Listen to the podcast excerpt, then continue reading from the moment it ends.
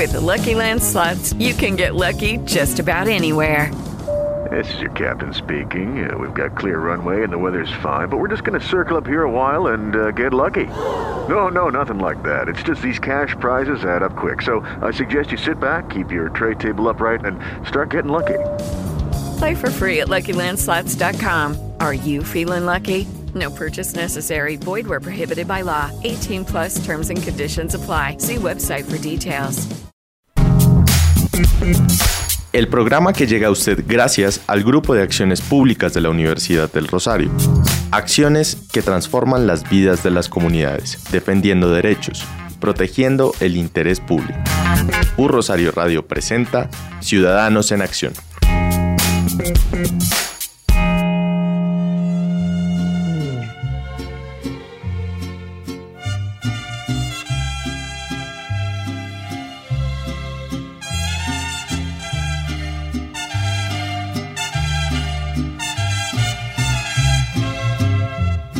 Ayer me dijeron viejo, por un momento me estremecí. Después me miré al espejo. Y al Queridos ciberoyentes, les damos la bienvenida a Ciudadanos en Acción, el programa del Grupo de Acciones Públicas GAP de la Universidad del Rosario. A través de la emisora institucional de U Rosario Radio, hablamos de derechos humanos en un lenguaje sencillo y sin usar palabras en latín. Acá no somos doctores, solo sabemos de derecho y queremos compartir con ustedes todo lo que hemos aprendido. Acompáñenos en vivo por www.urrosarioradio.co y por Radio Garden. O revivan nuestros programas a través de Spreaker, Spotify, Deezer y Apple Podcast. Les invitamos a seguir las redes sociales de U Rosario Radio y las nuestras. En Twitter somos arroba Urrosario Radio y arroba Gap Urrosario. En Facebook, Urrosario Radio y Grupo de Acciones Públicas GAP. Y en Instagram, arroba Urrosario Radio On y arroba Gap. Soy Sara Molano y junto con Juan Guillermo Muñoz y María Paula Chávez, hoy tenemos una misión. Recordarles que el derecho es de y para todos, porque somos ciudadanos en acción. Bienvenidos y bienvenidas. ¡Ay, chivos! ¡Hijos del borrego aquel! Ya se hizo viejo este viejo, pero quedan hijos de él. Me voy con la cara al viento, jamás. Ciudadanos en Acción, programa del Grupo de Acciones Públicas GAP. Conceptos jurídicos, temas de derecho, casos emblemáticos. En Ciudadanos en Acción ponemos en contexto.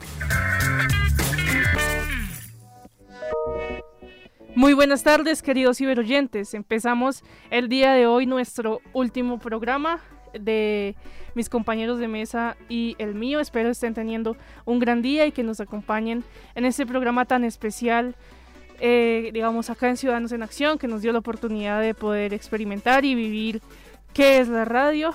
Me permito saludar a mis compañeros de mesa, en especial de este último programa, ¿cómo se sienten?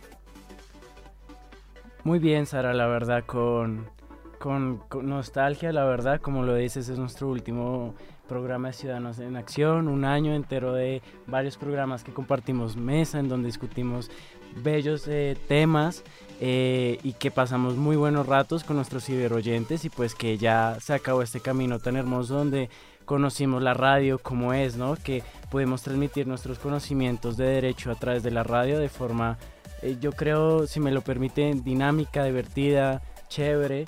Y pues ya hasta aquí llegó nuestra, nuestro camino y viene mucho cosas mucho mejores, yo creo.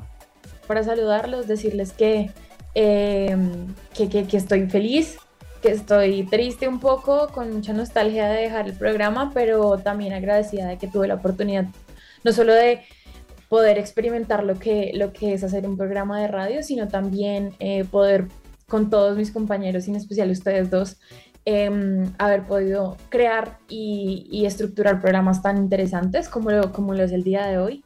Y también pues para decirle a los divergentes que este es nuestro último programa del semestre, pero el próximo año vendremos con, como lo decía Juan Guillermo, con muchos mejores eh, temas y muchos más interesantes. Entonces para que se queden sintonizándonos.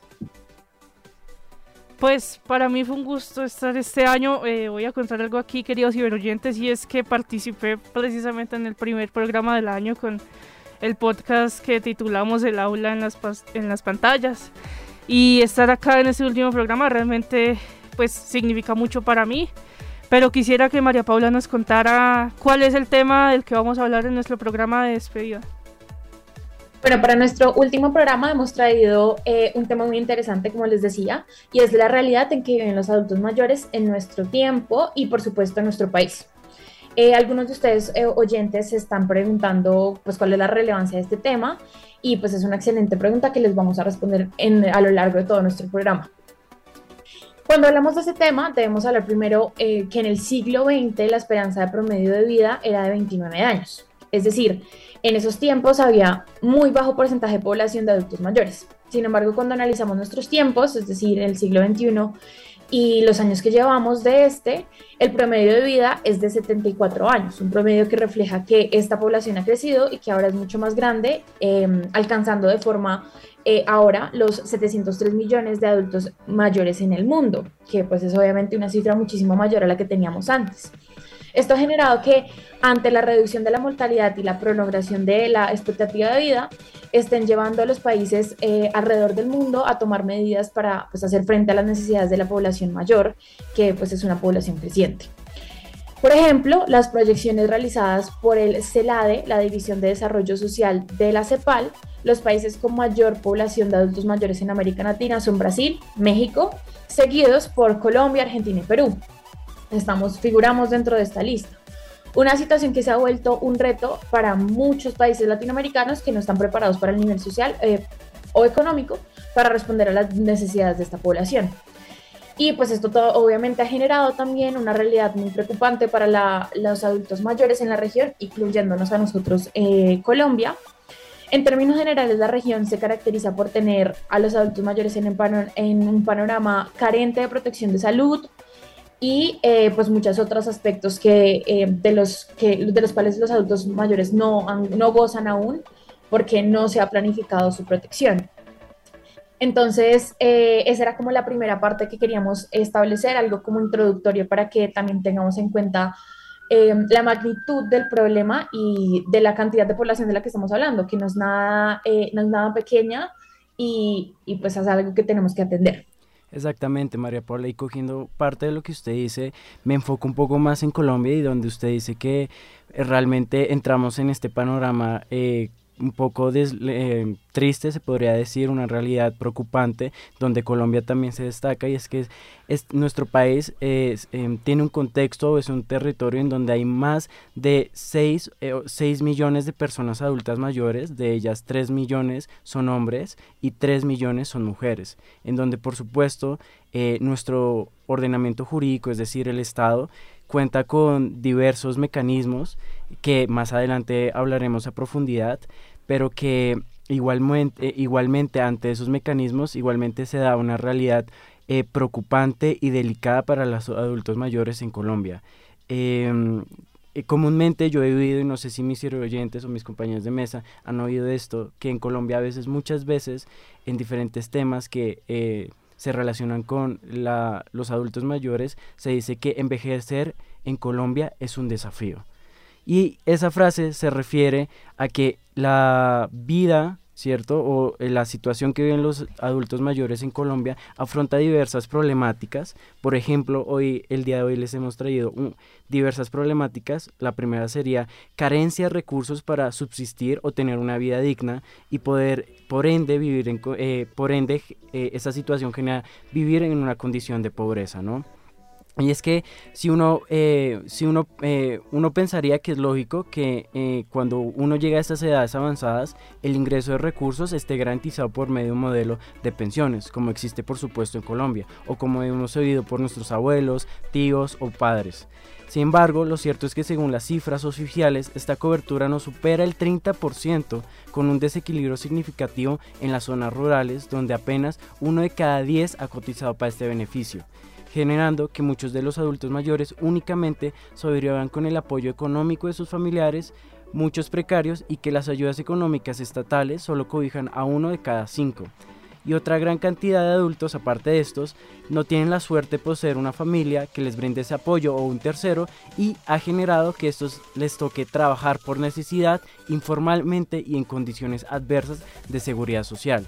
Situación que genera, como lo dijimos, que eh, a raíz de una ausencia de concientización del tema de cotización, pero también una carencia de esfuerzos para remediar esta situación por parte del Estado. Y también porque existe un tema de discriminación del cual son víctimas los adultos mayores en el ámbito laboral, pues se ha establecido como un perjuicio, no sé si lo han oído o les ha llegado a su conocimiento, que esta población eh, em, se dice que no tiene las mismas capacidades que un joven o un adulto y por ende son incapaces de cualquier cosa, generando solo un estigma o un perjuicio ligado a una, situación cultural y social del país que solo se basa porque hay un altísimo porcentaje de desconocimiento acerca del proceso de envejecimiento y por ende eh, se genera esa ignorancia generando que esta población solo esté limitada por ende a trabajos como lo dijimos informales y en condiciones adversas de seguridad social. Em, y en este momento recalco que esto, con esto no quiero decir que una persona mayor no debería estar trabajando o que esté mal visto, porque sería desconocer que muchas personas mayores aman trabajar. Lo que, lo que quiero decir con esto es que una persona mayor no debería estar trabajando por necesidad y mucho menos en estas condiciones, sino que lo debería estar haciendo por satisfacción o desarrollo personal. Juan Guillermo, de lo que usted nos cuenta, tenemos dos conclusiones. La primera, pues evidentemente el, envejecimiento es un proceso pues natural, inevitable y realmente pues que requiere eh, más conciencia en toda la sociedad. Y por otro lado, este tema de las pensiones y garantizar un ingreso pues a los adultos mayores por haber trabajado toda la vida, que es realmente eh, la idea de, del sistema de seguridad social eh, se ha vuelto insostenible por las tasas pues, de envejecimiento que son mayores a las de natalidad y entonces el hecho de que hayan más adultos mayores eh, en la población pues implica que realmente se caiga en algún punto el sistema de pensiones. Pero un segundo problema al que desafortunadamente se enfrentan nuestros adultos mayores es el maltrato. Cuando hablamos del maltrato que vive esta población, se refiere pues a que muchas de estas personas no pueden subsistir económicamente y tienen pues dificultades físicas por problemas de salud o eh, digamos enfermedades de tipo pues relacionadas con salud mental y eh, digamos se ven obligadas a tener un apoyo y acompañamiento por parte de familiares o terceros. Entonces digamos algunos de ellos tienen la suerte de que este acompañamiento pues es positivo para los adultos mayores digamos les beneficia pero otros eh, digamos, en estos casos se ha dado una relación de cierta dependencia, por decirlo así, por lo menos vista desde el punto de vista de los familiares, que ha generado maltrato físico, maltrato psicológico, abuso sexual eh, y el abandono, pues que se refiere cuando la persona mayor carece de los cuidados y atención por parte de sus familiares o de la persona que esté efectivamente obligada a cuidarlo. Y hay que decir pues que al año 400 personas mayores de 60 años son dejadas a su suerte por sus familiares, lo cual es absolutamente preocupante. Y otra forma de maltrato que eh, de la que no se habla mucho, pues es la explotación financiera, muchas veces a través de la violencia o amenazas, los terceros que viven con las personas mayores se aprovechan y a través de la fuerza, de la violencia, utilizan, por ejemplo, los ingresos eh, pensionales de las personas mayores para eh, pues digamos como ellos quieran, darle la, destinación que ellos quieran. Esta situación se traduce en cifras. Digamos, tenemos que eh, solo en lo que de 2022 hubo 1.651 casos de maltrato contra la población adulta mayor, 237 casos más que en el 2021. Esto evidencia pues, que la situación de maltrato de la cual son víctimas las personas mayores en Colombia ha generado que, por ejemplo, también entre los meses de enero y abril de este año se registraron 1.176 muertes violentas de personas mayores y a raíz de esta situación eh, también se han generado problemas de salud, como por ejemplo eh, se ha establecido que en el 40% de los casos de maltrato aproximadamente se han generado o provocan escenarios de depresión para los adultos mayores o empeoran problemas de salud ya existentes a raíz pues también del, abandono que genera o que es consecuencia del maltrato digamos están interrelacionados y en muchos casos el adulto mayor tampoco tiene ese tratamiento eh, digamos, no puede acceder a tratamientos, sus citas médicas o consumir adecuadamente sus medicamentos. Y pues esto provoca pues realmente que su enfermedad no sea tratada y que empeore su situación. Sí, es algo muy triste, Sara. Digamos, eh, al investigar este programa vi varios reportajes de ancianatos, por ejemplo, donde hay muchos relatos de adultos mayores donde hablan de esto, del abandono que lo hacen su propia familia, en donde psicológicamente se afectan, donde los dejan en instituciones que no tienen las capacidades económicas ni estructurales para mantenerlos físicamente bien, es decir, darles los medicamentos, los tratamientos de salud y por ende se genera ese maltrato psicológico, físico y hasta incluso hay relatos en donde nos habla donde que los abandonaron. Una, una adulta mayor decía, mi hija me, me dejó aquí, un día me dijo que venía en una semana, nunca volvió, pero eso sí, siguió cobrando mi pensión y utilizándola como quería. Hay también una explotación financiera, ¿no? Entonces es una situación que, que tristemente eh, se da en propias familias, que debería ser algo, pues, que no debería ser porque, pues, es la familia, ¿no? Pero que entristece mucho. Sí, yo quería aquí aprovechar para, para comentar algo y es... Eh, nosotros podemos ver el abandono de, las, de los adultos mayores eh, casi que a diario. Eh, ayer me, no sé si estoy tal vez como ampliando mucho el espectro de lo que hablamos, acabamos de hablar, pero me gustaría mencionar que tuve la oportunidad de, de ver una, una, persona en el Transmilenio, precisamente. Una persona, un adulto mayor que no tenía con qué, primero, pues primero se le, se le negaba el trabajo por la edad en la que tenía, y segundo, estaba abandonado por su familia. Y lo que le tocaba era más o menos vender tapabocas eh, que él mismo hacía dentro del Transmilenio, una persona que no le pusieron atención, o sea, es no solamente la cultura y el maltrato que pueden vivir respecto a la de la familia, sino también como nosotros como sociedad, cómo estamos reaccionando al respecto. Y también quisiera mencionar, eh, muy relacionado a lo que dijo Guillermo, y estuve la oportunidad de hacer un trabajo social en geriátricos, en instituciones eh, geriátricas, y viviéndolo de primera mano con eh, mi familia que tuvo que internar, internar a una persona ahí, em, es no solamente el abandono, sino la negligencia en las instituciones que hace que los adultos mayores vivan en unas situaciones em, casi que, no sé decirlo, paupérrimas, que hacen que realmente eh, no se tengan que pasar muchas cosas que no deberían y menos en el momento en el que están. Entonces, nada, quería como comentar esto eh, para, también para que tengamos pues em, en nuestra cabeza lo que realmente tienen que vivir y que esto no es ajeno a nosotros, que lo que nosotros estamos contando acá no solamente nos puede pasar en nuestra familia con una persona que vaya probablemente a llegar a, estas edades, sino también que lo podemos ver en, en, la esquina, en nuestras ciudades. Entonces quería como hacer esa pequeña, esa pequeña anotación.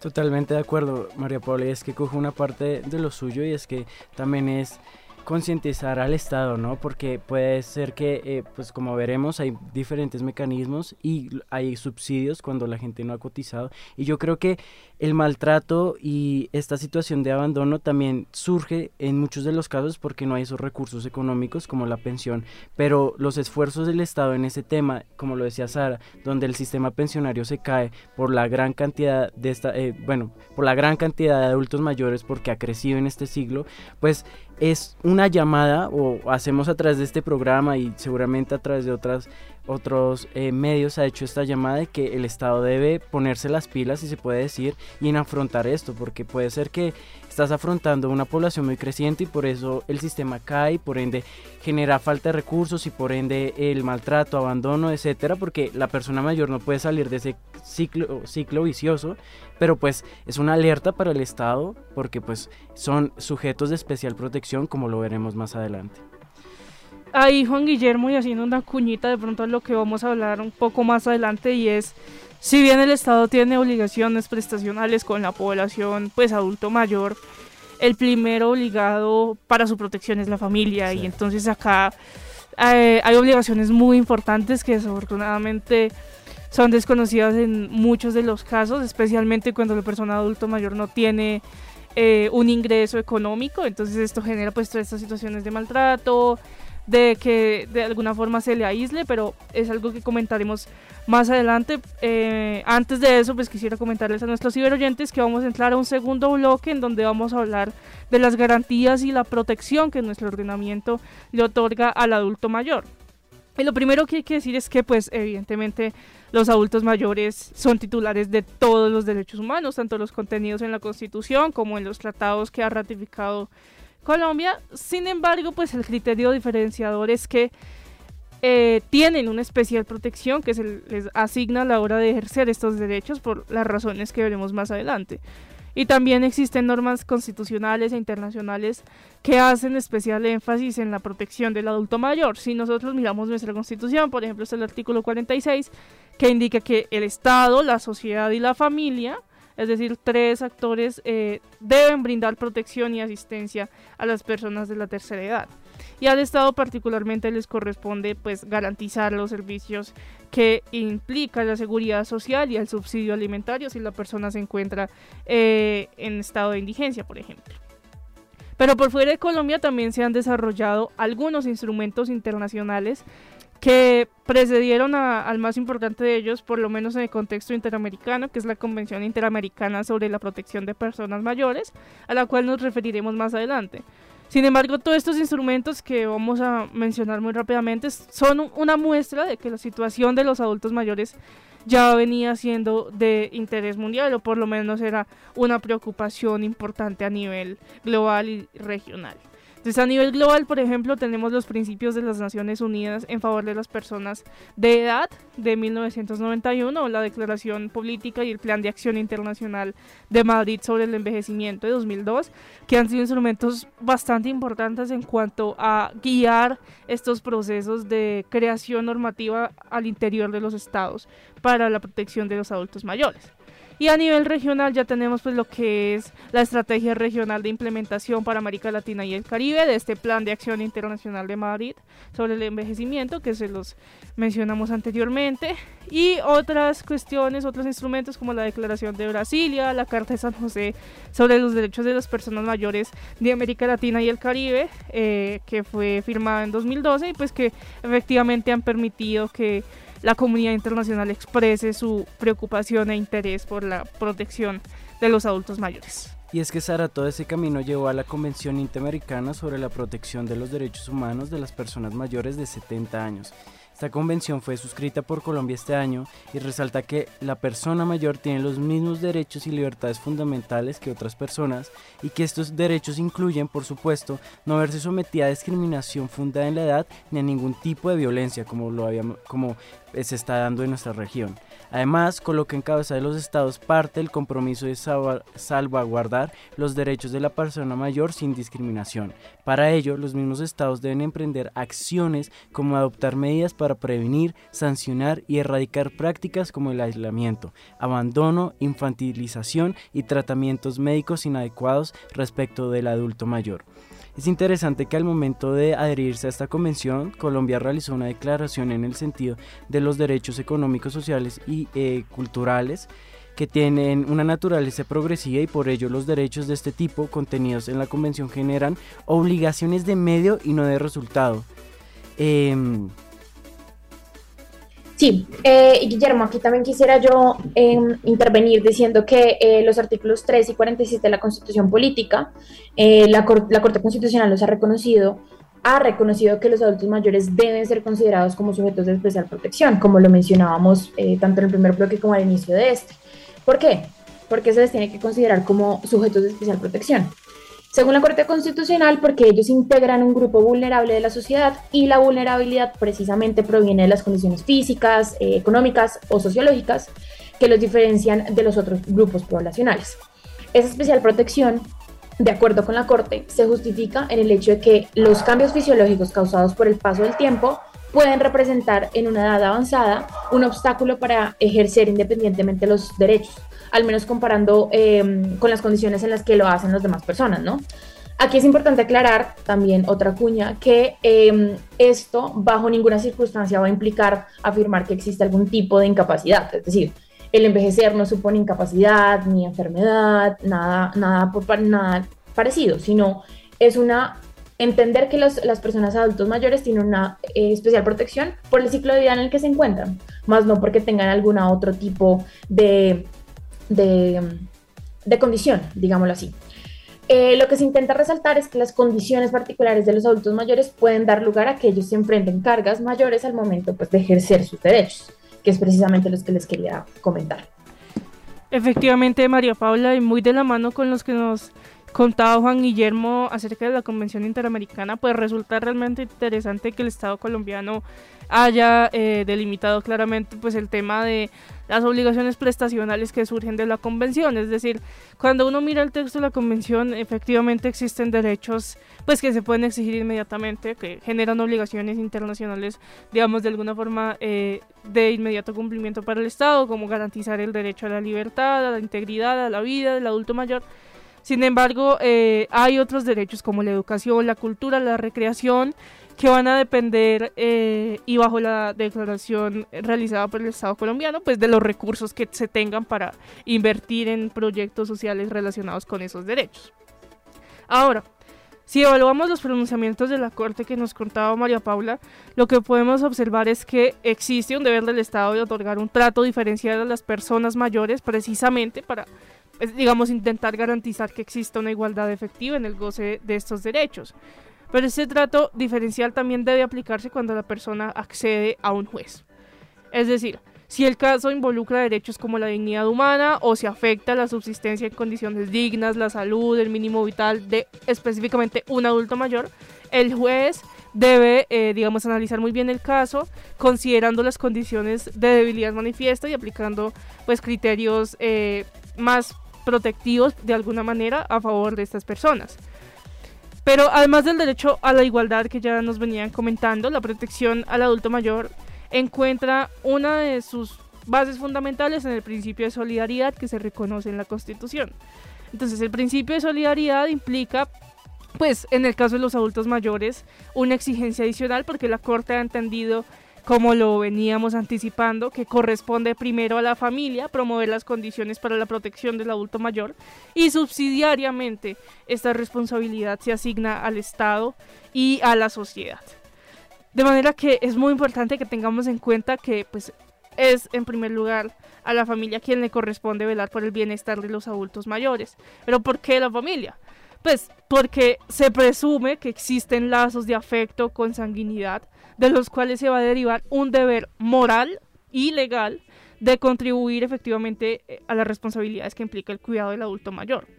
Entonces, este deber moral básicamente, eh, bien lo dice la Corte, proviene de los lazos de afecto que implican que los familiares tengan que contribuir al cuidado y a solventar de, algún de alguna forma las dificultades que afronta una persona en la tercera edad. Y es por eso, Sara, que entonces la Corte se ocupó de indicar en qué eventos se activan los deberes del Estado respecto de los adultos mayores en el marco del principio de solidaridad. Son dos supuestos. El primero es que la persona se encuentre en estado de abandono y carezca de apoyo familiar. Y en segundo lugar, que los parientes no cuenten con la capacidad física, emocional o económica requerida para asumir las obligaciones que se derivan del estado de de su ser querido. A pesar de que existe la posibilidad de que la obligación de cuidado se transfiera a las entidades del Estado, los familiares no pierden sus obligaciones de auxilio y socorro. Muy bien, sí, y acá también quisiera como pues ya dando casi que un cierre al bloque, eh, luego de evaluar obviamente la protección al adulto mayor tanto a nivel internacional como a nivel constitucional, quisiera que no dejáramos por fuera em, la ley colombiana que también se ocupó de este tema. En particular, la ley 1251 del 2008, eh, por la cual se dictan normas tendientes a procurar la protección, promoción y defensa de los derechos de los adultos mayores, clasifica como adulto mayor a las personas mayores de 60, lo que implica pues que su ámbito de protección es mayor al de la Convención Interamericana que veíamos antes, que protegía a las personas mayores de 70 años. Eh, esta ley que les menciono particularmente indica algunos deberes en cabeza del Estado, como son establecer políticas, planes, proyectos y programas para el adulto mayor, mecanismos de vigilancia a las entidades que prestan servicios pues, asistenciales a esta población, eh, proveerles de asistencia alimentaria cuando se encuentren en estado de indigencia y priorizarlos en el otorgamiento de subsidios y acceso de programas sociales. Aquí quisiera también mencionar y hacer como eh, un pequeño spoiler de lo que vamos a decir también más adelante y es... Vamos a ver un ejemplo de una directriz que nos dará eh, a entender por qué el Estado colombiano sí entiende la protección eh, y la calidad de especial protección de estos adultos mayores, em, en el entendido que no solamente tenemos que hablar de normas em, internacionales y constitucionales, sino que también hay un, hay un desarrollo por parte de las entidades administrativas. María Paula, este tema que usted tocó al final es de la, pues, de la asignación de subsidios para los adultos mayores también es interesante porque precisamente de nuevo la Corte Constitucional indicó que existen eventos en donde de alguna forma otorgar esos subsidios ya no se convierte en algo como que depende de los recursos de la entidad o que si existe disponibilidad o que si la persona cumple ciertos requisitos, sino que se hace eh, se convierte más bien en una obligación inmediata para, para el Estado. Si la persona interesada demuestra pues su condición de debilidad manifiesta y la, la, imposibilidad material de su familia para darle asistencia económica en particular cuando digamos hay una completa ausencia de apoyo que lo priva eh, que priva a la persona adulta mayor de su derecho al mínimo vital ahora para la defensa de los derechos de los adultos mayores se tienen, pues evidentemente, todos los mecanismos constitucionales disponibles. Sin embargo, resaltamos acá el uso de la acción de tutela que se ha destacado como el mecanismo constitucional por excelencia para la defensa de los derechos de los adultos mayores y no solo por ser, digamos, la acción judicial que tiene esta pretensión de inmediatez y todo este tema, sino porque realmente existe un enfoque diferencial al momento de que un juez conozca una acción de tutela promovida por un adulto mayor. Es decir, que, digamos, en lo que se refiere a esta acción, la Corte Constitucional ha indicado que, pues, dadas las condiciones del adulto mayor, la afectación a sus, eh, en su estado de salud, esas personas, eh, digamos, resulta desproporcionado que se sometan a esperar en un proceso ordinario que se resuelvan, eh, digamos, lo que se pretende. Entonces, al examinar los requisitos que se requieren para una acción de tutela, existe de cierta forma una mayor flexibilidad. Eh, queridos ciberoyentes, con esto culminamos este segundo bloque en donde hablamos de la situación en Colombia y en Latinoamérica de los adultos mayores y de su protección eh, especial a nivel constitucional. Y con ello nos vamos a una pausa institucional.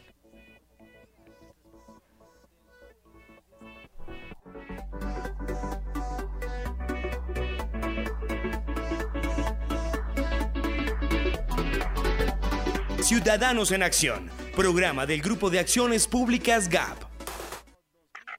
Un Rosario Radio. Siempre conectados a través de tus sentidos.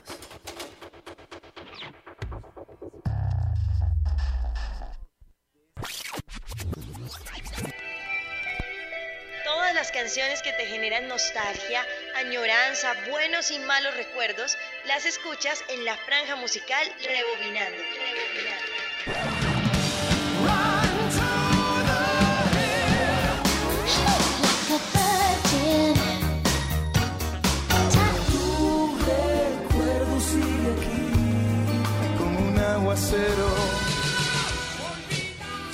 Conéctate con la franja musical Rebobinando, todas las tardes de lunes a jueves de 3 a 6 y revive los clásicos que siempre te moverán el alma y el corazón. Te moverán el alma y el corazón.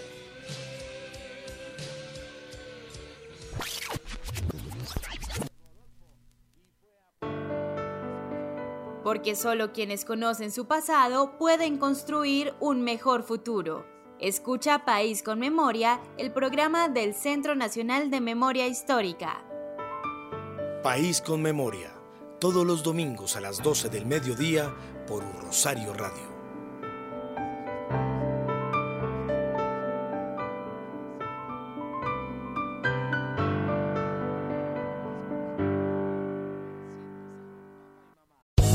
Land Casino asking people what's the weirdest place you've gotten lucky? Lucky? In line at the deli, I guess? Aha, in my dentist's office. More than once, actually. Do I have to say? Yes, you do. In the car before my kids' PTA meeting. Really? Yes. Excuse me, what's the weirdest place you've gotten lucky? I never win and tell. Well, there you have it. You can get lucky anywhere playing at LuckyLandSlots.com. Play for free right now. Are you feeling lucky? No purchase necessary. Void where prohibited by law. 18 plus. Terms and conditions apply. See website for details. Hello, it is Ryan, and we could all use an extra bright spot in our day, couldn't we? Just to make up for things like sitting in traffic, doing the dishes, counting your steps, you know, all the mundane stuff. That is why I'm such a big fan of Chumba Casino. Chumba Casino has all your favorite social casino style games that you can play for free anytime, anywhere with daily bonuses. That should brighten your day a little. Actually, a lot. So sign up now at chumbacasino.com. That's chumbacasino.com. No purchase necessary. BGW. Void were prohibited by law. See terms and conditions. 18 plus. ¿Sabías que la Universidad del Rosario te cuida de corazón? Es por esto que ha creado una gran ruta de apoyo para la prevención de dificultades de salud mental y acompañamiento en los casos en que sea necesario. ¿Quieres saber cómo funciona? Aquí te contamos. La línea UR Te Cuida de Corazón 305-7171515 es un canal que te permite activar acompañamientos inmediatos en situaciones difíciles. En la opción 1 vas a encontrar Sanamente UR. En este canal contarás las 24 horas del día con el acompañamiento de profesionales que podrán brindarte apoyo en circunstancias de crisis emocional o de riesgo de suicidio. Marcando la opción 2, te comunicas directamente con el equipo Cora, con quienes podrás recibir comprensión, orientación, recepción y acompañamiento en relación a circunstancias de violencias basada en género y discriminación. Y en la opción 3, puedes contactarte con servicio médico en cada sede para recibir apoyo en emergencias de salud al interior del campus. Así que guarda este número y recuérdalo. 305-7171-515 UR Te Cuida de Corazón es la línea de atención directa que la universidad ha creado para ti, buscando ofrecerte cada vez más oportunidades de acompañamiento. With the Lucky Land slots, you can get lucky just about anywhere. This is your captain speaking. Uh, we've got clear runway and the weather's fine, but we're just going to circle up here a while and uh, get lucky. No, no, nothing like that. It's just these cash prizes add up quick. So I suggest you sit back, keep your tray table upright, and start getting lucky. Play for free at LuckyLandSlots.com. Are you feeling lucky? No purchase necessary. Void where prohibited by law. 18 plus terms and conditions apply. See website for details. Como nuevo cliente de Western Union, puedes disfrutar de una tarifa de envío de 0 dólares en tu primera transferencia internacional de dinero en línea. Envía dinero a los tuyos en casa de manera rápida, fácil y conveniente. Visita westernunion.com o descarga nuestra app hoy mismo y tu primera tarifa de envío corre por nuestra cuenta. Aplican ganancias por cambio de moneda. No disponible para tarjetas de crédito y envíos a Cuba. Servicios proporcionados por Western Union Financial Services Inc. NMLS 906983 o Western Union International Services LLS NMLS 906985. En la Universidad del Rosario estamos de plácemes. El monitor empresarial de reputación corporativa Merco nos ubica entre las primeras 30 mejores empresas y entre las tres mejores universidades de Colombia. Este es nuestro sello rosarista y se refleja en las grandes transformaciones de la Ruta 2025.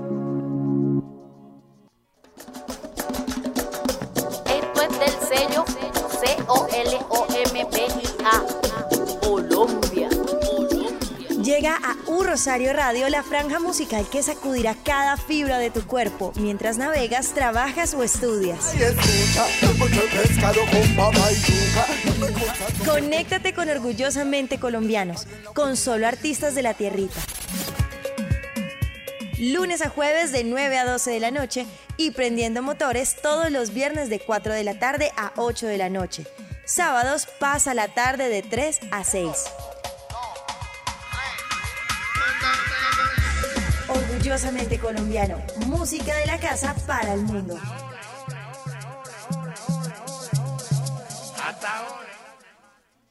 With Lucky Land slots, you can get lucky just about anywhere. This is your captain speaking. Uh, we've got clear runway and the weather's fine, but we're just going to circle up here a while and uh, get lucky. No, no, nothing like that. It's just these cash prizes add up quick. So I suggest you sit back, keep your tray table upright, and start getting lucky. Play for free at LuckyLandSlots.com. Are you feeling lucky? No purchase necessary. Void where prohibited by law. 18 plus terms and conditions apply. See website for details. Un Rosario Radio. Siempre conectados. A través de tus sentidos. Ciudadanos en Acción, programa del Grupo de Acciones Públicas GAP.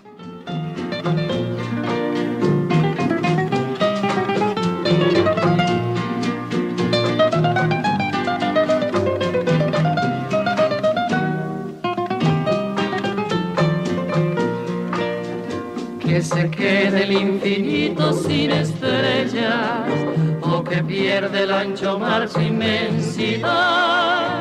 Pero el Queridos ciberoyentes, volvemos a nuestro programa de Ciudadanos en Acción, en donde estamos tratando el tema de la protección al adulto mayor y de su situación en nuestro país.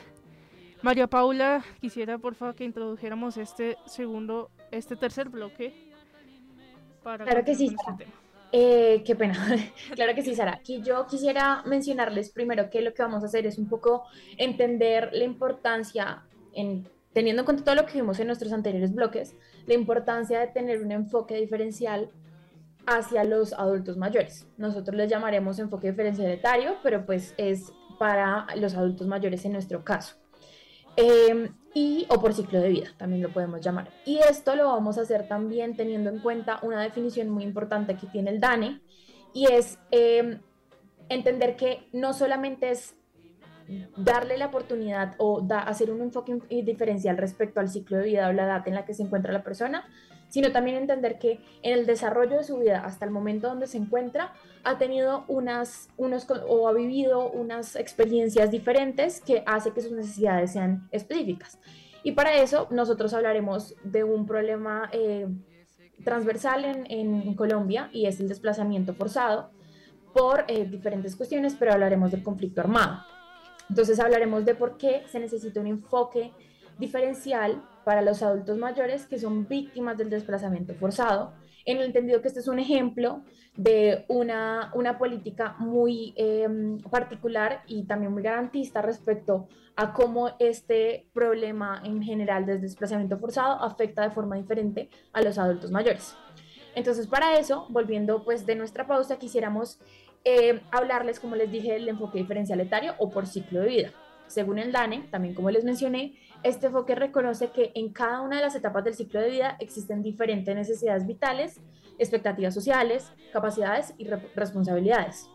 Este departamento administrativo también dentro de la definición del enfoque, como les mencionaba, hace algo muy interesante y es en lo que nos centraremos, y es decir, que las necesidades específicas que tenemos en cada uno de nuestros ciclos de vida se ven influenciados de acuerdo al contexto social e histórico en el que nos hemos desarrollado. Entonces, hablemos entonces del grupo poblacional que nos compete y su relación con lo que vamos a desarrollar en el bloque, que es el desplazamiento forzado. Según la ACNUR, el enfoque diferencial dirigido a las personas mayores en el contexto de desplazamiento eh, forzoso es un instrumento para la realización de los derechos de la población desplazada y que busca garantizar el derecho a la igualdad y a la no discriminación.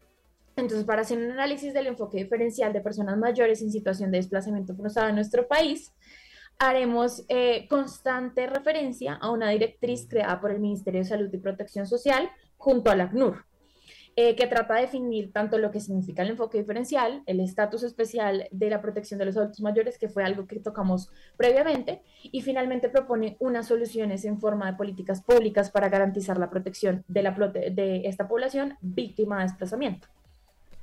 María Paula, y es que la creación de esta directriz es un paso absolutamente importante para el reconocimiento diferencial de este ciclo vital. Y como lo mencionamos, la vejez está determinada por el contexto en el que se desarrolló la persona a lo largo de su vida, su calidad y sus condiciones, eh, digamos, de cierta forma relacionadas con ese desarrollo vital. Y dentro del documento, eh, el Ministerio de Protección Social y la ACNUR reconocen que las personas mayores colombianas en situación de desplazamiento forzado son unas de las víctimas que presentan mayores riesgos y vulnerabilidades al lado pues de los menores de 18 años, lo cual implica también que respecto a ellos también existe un enfoque etario, porque el enfoque etario, como bien lo comentábamos, se refiere al ciclo vital. Ahora, los dos grupos poblacionales se identifican como de mayor vulnerabilidad porque han sido declarados dependientes demográfica y socioeconómicamente. Y además en el contexto de desplazamiento armado o forzado, pues estas dos poblaciones tienen limitada su capacidad de resistir esta situación de desplazamiento y les es mucho más difícil adaptarse a los nuevos contextos después de que ocurre un fenómeno como estos. Yo, perdón, vuelvo a, interrumpir y es eh, precisamente lo que nosotros mencionábamos y es el enfoque como lo dijo Sara, no se em, limita únicamente a los adultos mayores, sino que hace pues referencia al enfoque a los ciclos de vida. Entonces, es muy importante tener en cuenta que la, la ACNUR y el Ministerio em, de Salud tuvo en cuenta que no solamente los adultos mayores son los que afectan eh, de una forma especial este desplazamiento forzado, sino que eh, también están otros grupos poblacionales como son los menores de 18 años, los menores de edad.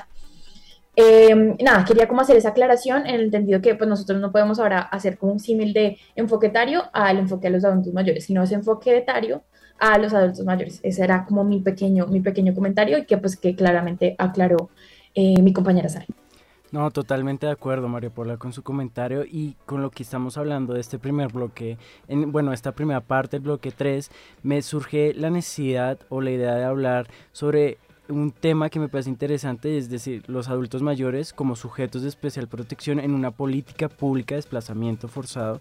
Y es que como lo mencionamos en los anteriores bloques, los adultos mayores son sujetos de especial protección, sin embargo, en el contexto del desplazamiento forzado en Colombia existe un gran problema para la garantía de sus derechos y es que la información específica en relación con los mayores... Eh, eh, con los, eh, eh, los adultos mayores desplazados es muy limitada. Por lo tanto, se reconoce que el punto de partida para hacer práctica las políticas públicas encaminadas a la atención y protección de las personas mayores es lograr identificar y garantizar a las personas mayores en situación de desplazamiento. Sí, acá yo también quisiera, vuelvo a meter la cuchara, qué pena, y es a decirles que precisamente por esta limitación en la identificación de las personas adultos mayores que son eh, víctimas de desplazamiento forzado, no tenemos entonces un panorama claro de lo que se necesita hacer y cuáles son las políticas públicas específicas. Claro, porque si nosotros no podemos medir la población, entonces ¿cómo hacemos para eh, poder garantizar los derechos? En entendido que no es solamente medirlos en números, sino medir eh, como establecerlos dentro dentro de algunos parámetros para poder ser más garantistas. Entonces, esto no quiere excluir, obviamente lo que les estoy diciendo no excluye la responsabilidad del Estado en general de protegerlos y garantizarles sus derechos desde un enfoque diferencial. Sin embargo, por eso es que dentro de las em, cifras que dirá Juan Guillermo en, más adelante, eh, estas son de un año bastante em, atrás, son del 2009. Sin embargo, son las que eh, están más actualizadas respecto al desplazamiento forzado y los adultos mayores. Entonces, esa era mi pequeña, como mi pequeña cuña, ya Juan Guillermo puede seguir. que Y es que María Paula, yo creo que es muy importante un enfoque porque cada población tiene unas necesidades específicas, ¿no? Pero ya volviendo, como me hiciste el pequeño spoiler, les voy a contar unas, unas cifras que nos suministra el registro único de población desplazada dentro de la directriz donde las personas mayores en situación de desplazamiento en Colombia. Eh, por, eh, por el tiempo vamos a escoger algunas. Por ejemplo, tenemos que por sexo se encuentra un, predominio de hombres mayores, lo que contrasta con el predominio femenino en edades mayores de la población general. También, según el análisis de las cifras disponibles en todos los grupos de edad, predomina el desplazamiento individual. Sin embargo, a medida que se avanza en edad, las personas mayores se desplazan más en masa que en forma individual. Em, también tenemos que los programas de generación de ingresos tienen escasa cobertura y no logran contrarrestar la extrema vulnerabilidad en que se encuentra la población desplazada por ser en su gran mayoría de origen campesino donde hay un 88% de personas desplazadas que tienen dificultades de inserción laboral debido a la baja calificación para desempeñar oficios diferentes, la estigmatización y la discriminación que sufren, tanto por estar en situación de desplazamiento como por sus regiones de origen. Asimismo, tenemos que la vinculación laboral de las mujeres se da generalmente en condiciones de explotación, eh, subempleo, sin prestaciones sociales y reproduciendo roles tradicionales. Asimismo, tenemos que el 75% de los hogares desplazados y el 42% de los hogares vulnerables se encuentran en una situación extrema de inseguridad alimentaria. Y mm, por último, yo creo que también es importante destacar que los adultos mayores deben quedarse al cuidado de los nietos por la emigración de las generaciones jóvenes y además quienes trabajaron muchos años en el exterior vuelven ya jubilados a su tierra natal, en donde demandan servicios sociales y de salud. Eh, sí, y haciendo referencia acá a lo que decía Guillermo en los anteriores puntos, me parece muy importante y es eh, tener en cuenta la interseccionalidad respecto a la creación de políticas públicas. Es, o sea, es tener en cuenta que el adulto mayor no solamente es adulto mayor y ya por eso es un, es un sujeto especial por protección, sino también es entender que es víctima de desplazamiento por forzado y no solo eso, sino que también se encuentra en otras situaciones de vulnerabilidad. Entonces, es eh, no solamente atender al adulto mayor, sino es atender al adulto mayor eh, teniendo en cuenta toda la cantidad de, condiciones que también, puede, que también puede presentar, ¿no? Entonces, ya para que hablemos un poco sobre la directriz y el enfoque diferencial que establece esta, em, según el objetivo de la directriz, este es un instrumento de política pública que orienta la atención específica diferencial de las personas mayores víctimas del impacto del desplazamiento forzado interno en Colombia. Esa directriz pretende dar desarrollo a dos políticas públicas muy importantes en Colombia. Primero, la política de envejecimiento y vejez, y la segunda es la política de atención de desplazamiento, que son precisamente transversales a, la temática que estamos tocando, que son personas adultos mayores en situación de desplazamiento forzado. La directriz entonces incorpora, mandato, incorpora mandatos, actuaciones, instrumentos de política que permiten concretar garantías de derechos a las personas mayores como instrumento de política pública. Eh, también establece principios, objetivos y campos de acción. Acá yo quisiera mencionar también, hacer una, una pequeña anotación, tanto pues es algo muy personal, y es, la esta directriz es un avance importante, sin embargo, también puede llegar a ser un saludo a la bandera, en el entendido que yo puedo establecer en un texto muy completo, muy eh, garantista, todos los deberes que tiene que tomar o que debería tomar un Estado, sin embargo, es también eh, responsabilidad y eh, compromiso del Estado y sus entidades para realmente cumplirlo, en el entendido que la ahí entramos un poco como a la, al estudio de la vinculatoriedad de la, de la directriz. Entonces, eh, esta es como mi pequeña como crítica, tal vez un poco a que a pesar de que sí es un avance, no quiero invisibilizar eso, es también cómo podemos implementarla y su calidad y vinculatoriedad respecto a las otras entidades administrativas que atienden precisamente a adultos mayores en situación de desplazamiento forzado. María Paula, eh, digamos, pese a las críticas que puede suscitar esta directriz, vamos a hablar de algunos ejemplos de políticas públicas que se proponen en esta y que están encaminadas a respetar los principios que establece, a materializarlos de alguna forma y también a garantizar los derechos transversales a la población mayor en situación de desplazamiento.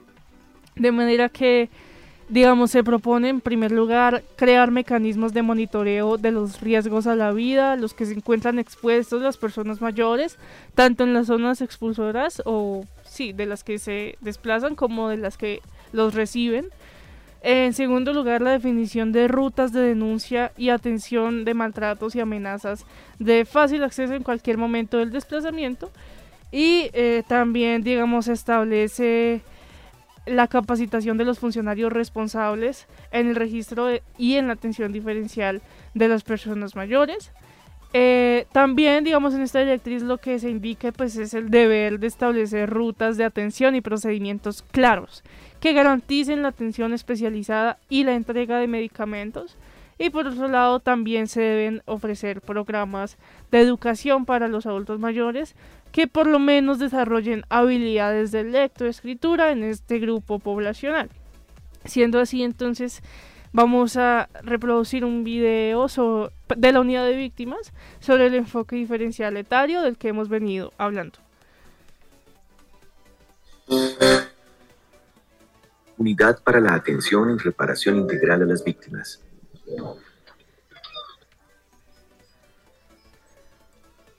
Son personas mayores todas aquellas que tienen 60 o más años de edad. Del universo de víctimas, el 9.8% son personas mayores. Aproximadamente la misma proporción tiene entre 49 y 59 años. Es decir, se volverán personas mayores al término de aplicación de la Ley 1448 de 2011. ¿Quiénes son las víctimas mayores?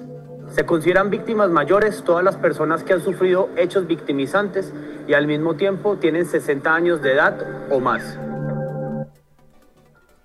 No importa la edad que tenía la persona al momento de sufrir el hecho victimizante, si al momento de acceder a las medidas de atención, asistencia o reparación integral tiene 60 años o más, se considera un sujeto de especial protección y debe tener acceso a las medidas de forma prioritaria y diferenciada.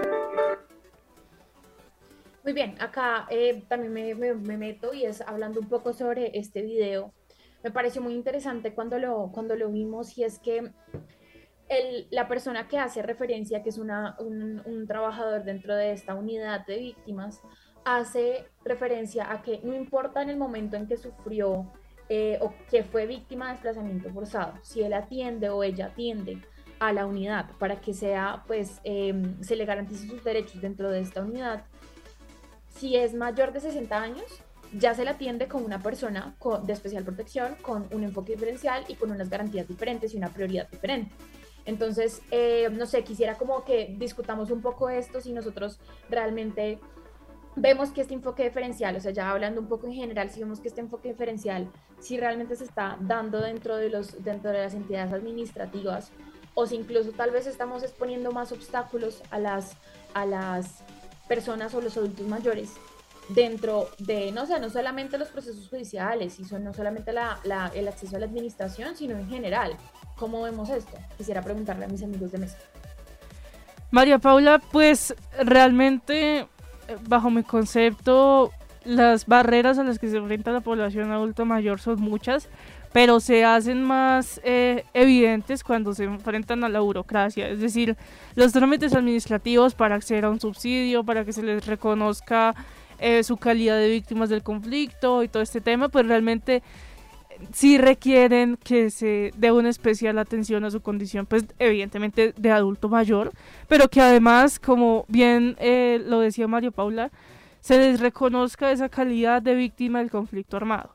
Entonces, digamos, esto eh, se complica más, digamos, la situación de la persona, porque no solo es víctima del conflicto, sino que también, eh, pues, realmente pues, se encuentra en condición de vulnerabilidad por el hecho de ser eh, adulto mayor y por las dificultades que eh, esta condición acarrea. Entonces, sí creo que las dificultades son muchas en cuanto a trámites administrativos, a las entidades, a todo este tema, porque realmente, eh, no sé, creo que depende mucho de la disposición y la capacitación del funcionario y este es otro punto que quería tocar.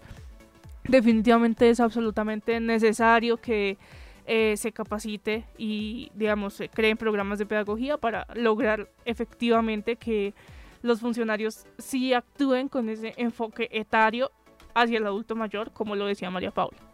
No, por supuesto, Sara, es que estoy de acuerdo con ustedes y es que es necesario porque como lo dije anteriormente, se necesita, yo creo que no solamente para la población adulto mayor, sino para cualquier población porque cada una tiene sus necesidades y, situaciones específicas que requiere que el Estado y la misma sociedad se acomoden a ello para que de verdad se dé una vida digna y que sus derechos se garanticen. Y si no se da un enfoque y se mide con la misma barra, vara a todas las poblaciones o a toda persona, eso genera que al final resulta que eh, se den estas situaciones de vulneración, ¿cierto? Como lo vimos, el abandono, el maltrato, como el desplazamiento, ¿no? Y es, y es muy bueno que existan estos enfoques, no solamente eh, lo digo nuevamente para la población adulta, sino también para todas. Y yo acá quisiera como eh, también como cierre mencionarles que em, el enfoque diferencial es necesario en muchas situaciones. Es necesario no solo en no solamente para los adultos mayores, ni tampoco solamente necesario el enfoque eh, etario, sino también la cantidad de enfoques que existen. Sin embargo, pues tocando lo que nosotros vemos en este programa y es el enfoque etario, como bien lo dice y como bien su función es, eh, debe permear todo, toda actuación de la administración. No solamente la administración, sino la rama judicial, eh, el legislativo, todas las ramas del poder público, todas las entidades públicas, todos los funcionarios públicos deben tener en cuenta eh, el enfoque etario, no solamente este enfoque, sino todos los demás, sin embargo, pues haciendo mención al que nos importa y lo que nos incumbe en este momento. Em, porque no solamente es entender que em, el adulto mayor va a acceder en algún momento a la administración o cualquier entidad pública, eh, sino también es entender que las condiciones específicas en las que se desarrolló la vida del adulto mayor, pues necesitan una atención prioritaria y una atención diferenciada. Eh, ya con eso, pues quisiera como, esa era como mi, mi pequeña opinión al final. Eh, y, y, ya, y Sara, no sé qué más, qué más quieras, quieras decir. María Paula, pues efectivamente en este programa hemos tratado la, las, los retos a los que se enfrentan los adultos mayores, la desafortunada situación que viven en cuanto a maltrato, en cuanto a, en cuanto a abandono, todas estas cuestiones, pero realmente lo que nos interesa eh, efectivamente pues es eh, mirar la realidad, pero también qué opciones tiene el ordenamiento jurídico para garantizar la protección de los derechos de esta población. Entonces, pues realmente fue un tema muy interesante el que analizamos hoy. Como les comentábamos al inicio del programa, eh, pues para el equipo que está hoy es el último eh, programa que tenemos acá en Ciudadanos en Acción. Por lo tanto, pues quisiera darle la palabra a María Paula para que eh, nos cuente qué sensaciones tiene al respecto.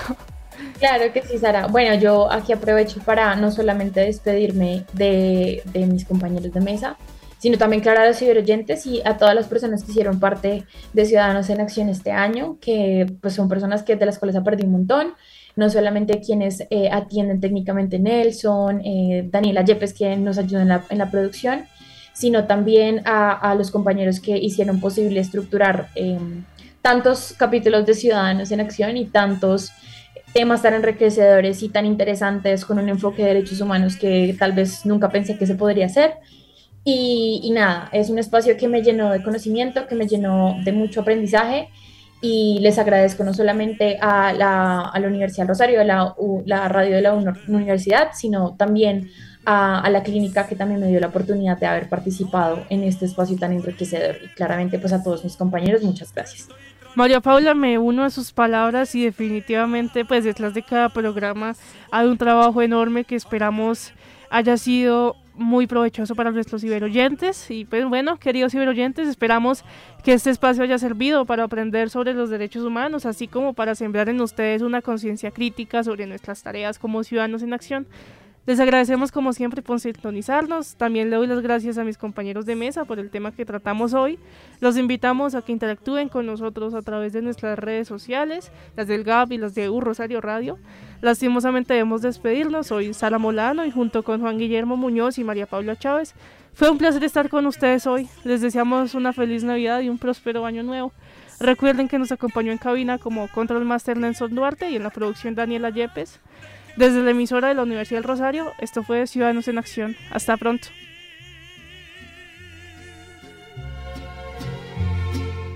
¡Ay, chivos achivarrados! ¡Hijos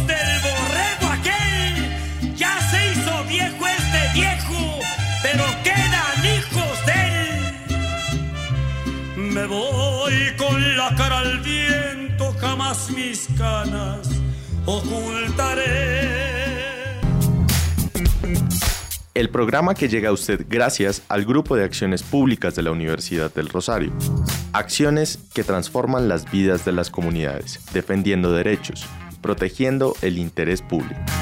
U Rosario Radio presentó Ciudadanos en Acción.